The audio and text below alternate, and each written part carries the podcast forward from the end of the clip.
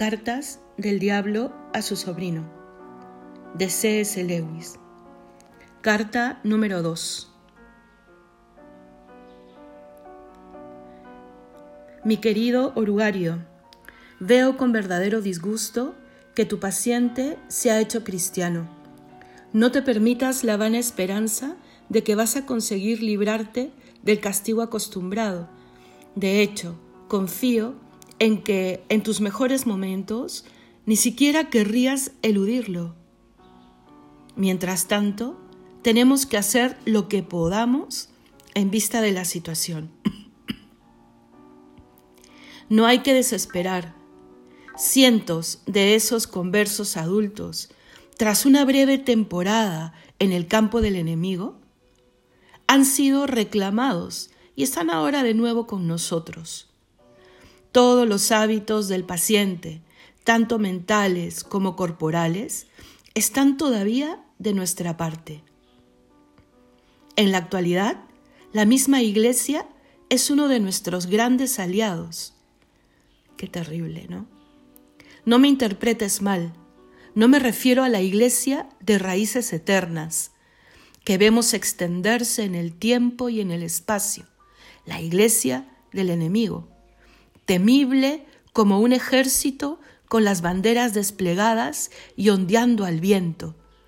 Confieso que es un espectáculo que llena de inquietud incluso a nuestros más audaces tentadores. Pero por fortuna, se trata de un espectáculo completamente invisible para los seres humanos.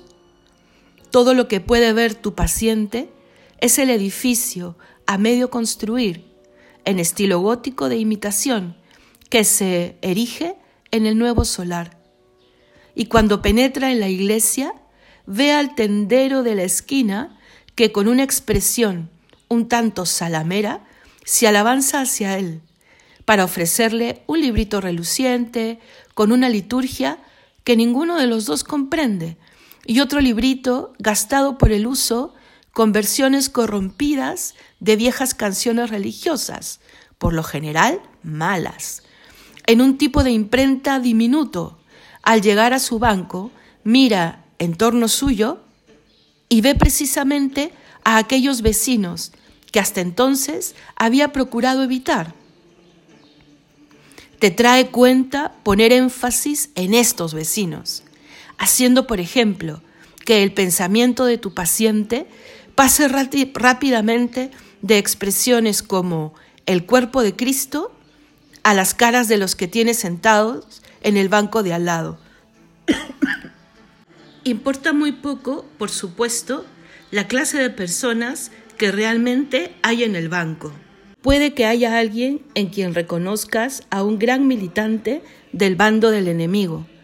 No importa, porque tu paciente, gracias a nuestro Padre de las profundidades, es un insensato, y con tal de que algunos de estos vecinos desafine al cantar o lleve las botas que crujan, o tenga papada o vista de modo extravagante, el paciente creerá con facilidad que por tanto su religión tiene que ser en algún sentido ridícula.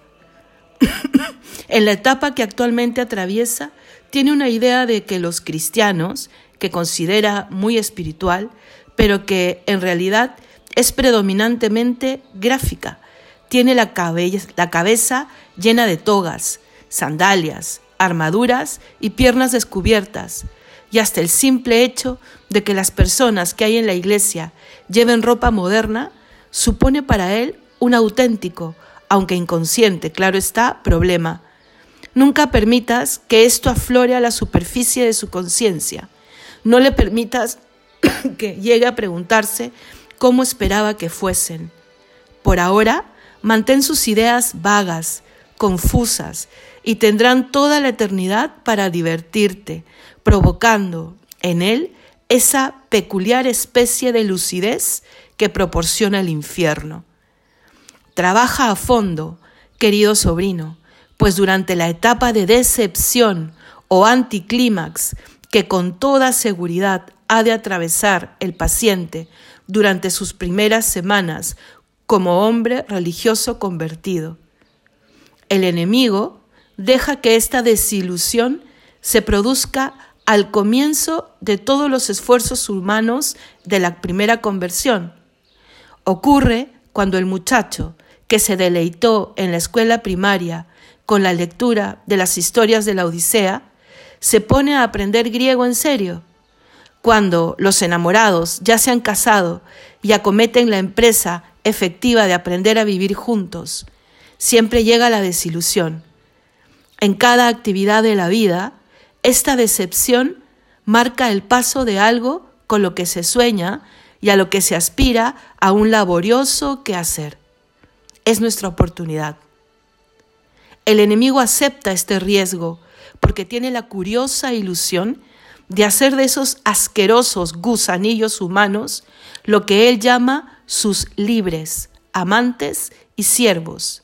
Hijos es la palabra que él emplea realmente en su incorregible afán de degradar el mundo espiritual entero a través de relaciones contra natura con esos animales bípedos. Al desear su libertad, el enemigo renuncia consecuentemente a la posibilidad de guiarles por medio de sus aficiones y costumbres propias a cualquiera de los objetivos que Él les propone. Les deja que lo hagan por sí solos, les deja elegir. Ahí está nuestra oportunidad, querido sobrino, pero también tenlo presente, está nuestro peligro. Una vez que superan con éxito esta aridez inicial, los humanos se hacen menos dependientes de las emociones y en consecuencia resulta mucho más difícil tentarles. Ten cuidado. Cuando te es, cuanto te he escrito hasta ahora se basa en la suposición de que las personas de los bancos vecinos de la iglesia no den motivos racionales para que el paciente se sienta decepcionado. Por supuesto, si los dan, si el paciente sabe que la mujer del sombrero ridículo es una jugadora empedernida de bridge, o que el hombre de las botas rechinantes es un avaro y un chantajista, tu trabajo resulta mucho más fácil. En tal caso, te basta con evitar que se le pase por la cabeza la pregunta, si yo, siendo como soy, me puedo considerar un cristiano, ¿Por qué los diferentes vicios de las personas que ocupan el banco vecino habrían de probar que su religión es pura hipocresía y puro formalismo? Te preguntarás si es posible evitar que incluso una mente humana se haga una reflexión tan evidente. Pues lo es, orugario, lo es. Manéjale adecuadamente y tal idea ni se le pasará por la cabeza. Todavía no lleva el tiempo suficiente con el enemigo como para haber adquirido la más mínima humildad auténtica. Todo cuanto diga, hasta si lo dice arrodillado, acerca de su propia pecaminosidad, no es más que repetir palabras como un loro.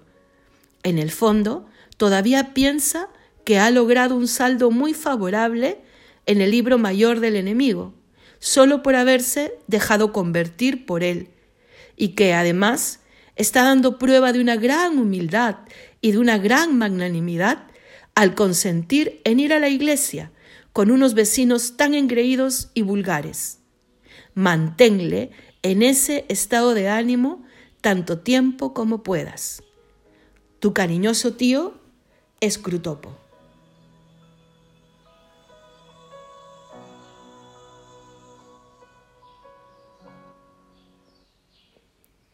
Bueno, queridos hermanos, estamos frente a otra carta maravillosa, aunque sigo con el sabor en los labios de la primera, que realmente está muy bien puesta como primera.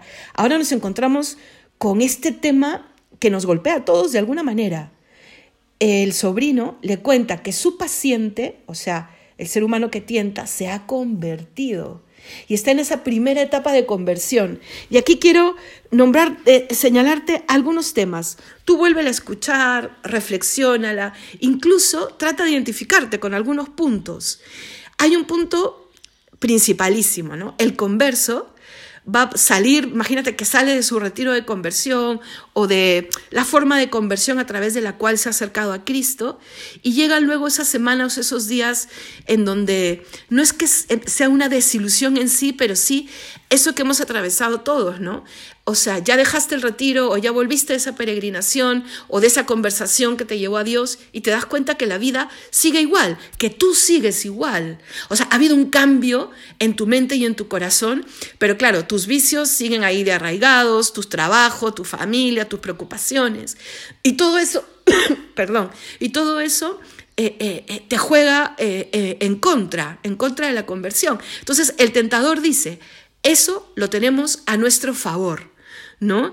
Luego, siempre es el no le dejes pensar, no le dejes dejar las emociones, no le dejes dejar eh, los pensamientos y los criterios que ya tenía arraigados. Y le pone el ejemplo de eh, aquella crítica que tenía de sus vecinos este es un tal por cual, esta es una tal por cual, y viene a la iglesia, él entra por primera vez, tal vez después de mucho tiempo a la iglesia, se siente extraño, ¿no? Pero, pero se, sienta y, le dice, distráelo, Mira, ponte tú a pensar, ¿no? ¿Cuántas veces hemos estado distraídos mirando, eh, como dice él, ¿no? La ropa de este, el cómo canta el otro, y no fijamos nuestra vista en el misterio que está sucediendo delante de nosotros que de por sí tiene un poder tan grande que puede transformarnos, que puede seguir transformándonos, sin siquiera nosotros eh, hacer un esfuerzo extraordinario para que nos transforme, solo tratar de entenderlo y mirarlo. Qué increíble cuando dice, y esta es la parte más hermosa para mí, ¿no? El enemigo, o sea, Cristo para ellos, los deja libres, les deja elegir, no les presionará ni les perseguirá para que sigan queriendo eh, eh, avanzar o formarse, como decirlo de alguna manera. Les deja seguir eligiendo, eligiéndole a Él, eligiendo aquello que es el buen sendero. Y cuando le eliges a Él, Él te sigue saliendo al encuentro. él siempre... perdón, Él siempre estará ahí, ¿no? Entonces, es una carta muy rica, y vamos a seguir adelante en las siguientes cartas viendo cómo se mueve el paciente en esta conversión, porque vamos a seguir eh, en, algunas cartas más al respecto, y cómo se desespera el, el, tentador y cómo luego el tío sigue aconsejándole, ¿no? Entonces, quedemos con esta frase, ¿no? El enemigo Cristo renuncia consecuentemente a la posibilidad de guiarles, pero, o sea, no es que Cristo no quiera seguir formándonos, sino que a la idea que ellos como tentadores tienen de guiar, ¿no? De estar siempre poniendo cabe, de estar siempre usando todos los medios, incluso la mentira, para alejarlos, ¿no? Y termino, hermanos, con esto que puede parecer muy superficial en la carta, ¿no? Eh, le dice, él entrará a la iglesia y se encontrará con alguien, ¿no? Con una expresión un poco salamera que se acerca y le da un librito, una, liturgia vieja, eh, unos cantos horribles. Es muy importante hacer las cosas bien. Y hoy en día, mira que estamos, el libro se ha escrito un siglo antes, ¿ah? Parece que estuviese escribiendo ahora. Ahora, con mayor razón, todo entra por los ojos. Se compite con un mal, entre comillas, que se presenta muy bien, muy bien, ¿no? La tentación, la, la eh, o sea, se presenta muy bien. Entonces nosotros tenemos que poder competir. Cristo ya ha dicho, qué audaz es el mal, qué audaz. Y los hijos de la luz a veces somos unos quedados, como se dice en Perú, en Latinoamérica. Entonces, Qué importante también es eso para ustedes que tal vez tienen ya muchos años perseverando, el saber presentar la fe de manera eh, este, que de primera, o sea, que la puerta, porque la fe tiene un poder en sí, que no tienes que manosear mucho para que prenda en las almas. Pero la puerta, esa primera impresión, tiene que ser una buena primera impresión. Incluso en los detalles, mira cómo habla del librito maltrecho ahí.